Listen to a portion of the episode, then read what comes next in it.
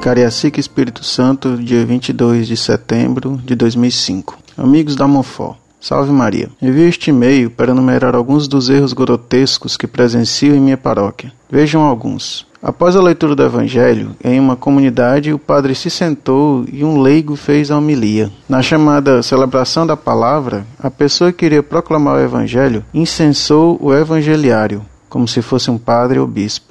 Na festa de um padroeiro, as crianças da catequese de uma comunidade fizeram uma coreografia dançante em frente ao altar, uma verdadeira profanação. Um padre que veio visitar a paróquia disse, antes de começar a missa, que não queria que os refrões da oração eucarística fossem cantados, visto que não tinha necessidade.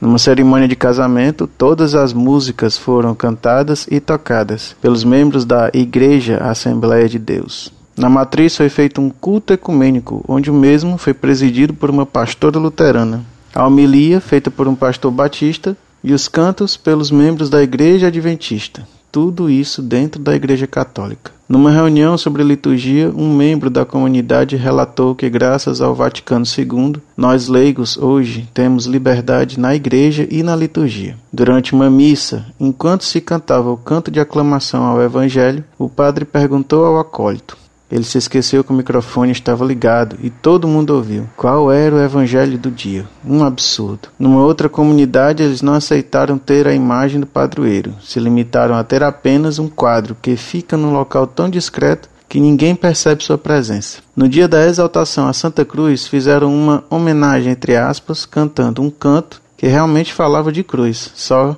que a música foi composta por um pastor protestante. Bem, listei apenas 10 dos inúmeros absurdos que presenciei e presencio. Quero com isso deixar minha indignação com este concílio chamado Vaticano II, que, Deus me perdoe, acabou com a liturgia da Igreja Católica originando estes abusos. Tento conversar com os membros da minha paróquia sobre tudo que aprendo neste site referente a este concílio, mas ninguém me ouve, alegando que foi o concílio mais importante da igreja e que João 23 foi o maior papa da história pelo fato de ter iniciado tal concílio. Por favor, amigos da Mofó, rezem por mim, pois não aguento mais assistir a essas missas modernas. Sinto-me fraco e impotente ao ver que tento ajudar e ninguém me ouve. O que posso fazer? Gostaria que vocês me orientassem e, se possível, me indicassem alguns documentos do Concílio de Trento para poder estudar. Fiquem com Deus.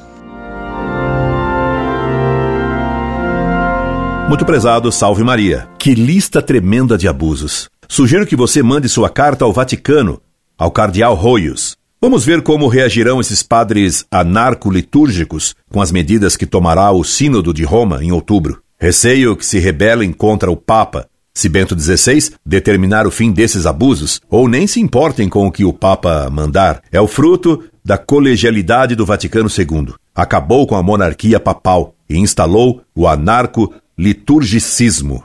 Sem falar da ética naturalista que vê com simpatia até o homossexualismo. Você encontrará no site Monfort os textos do Concílio de Trento. Um grande abraço. Incorde Jesus Semper, Orlando Fedeli.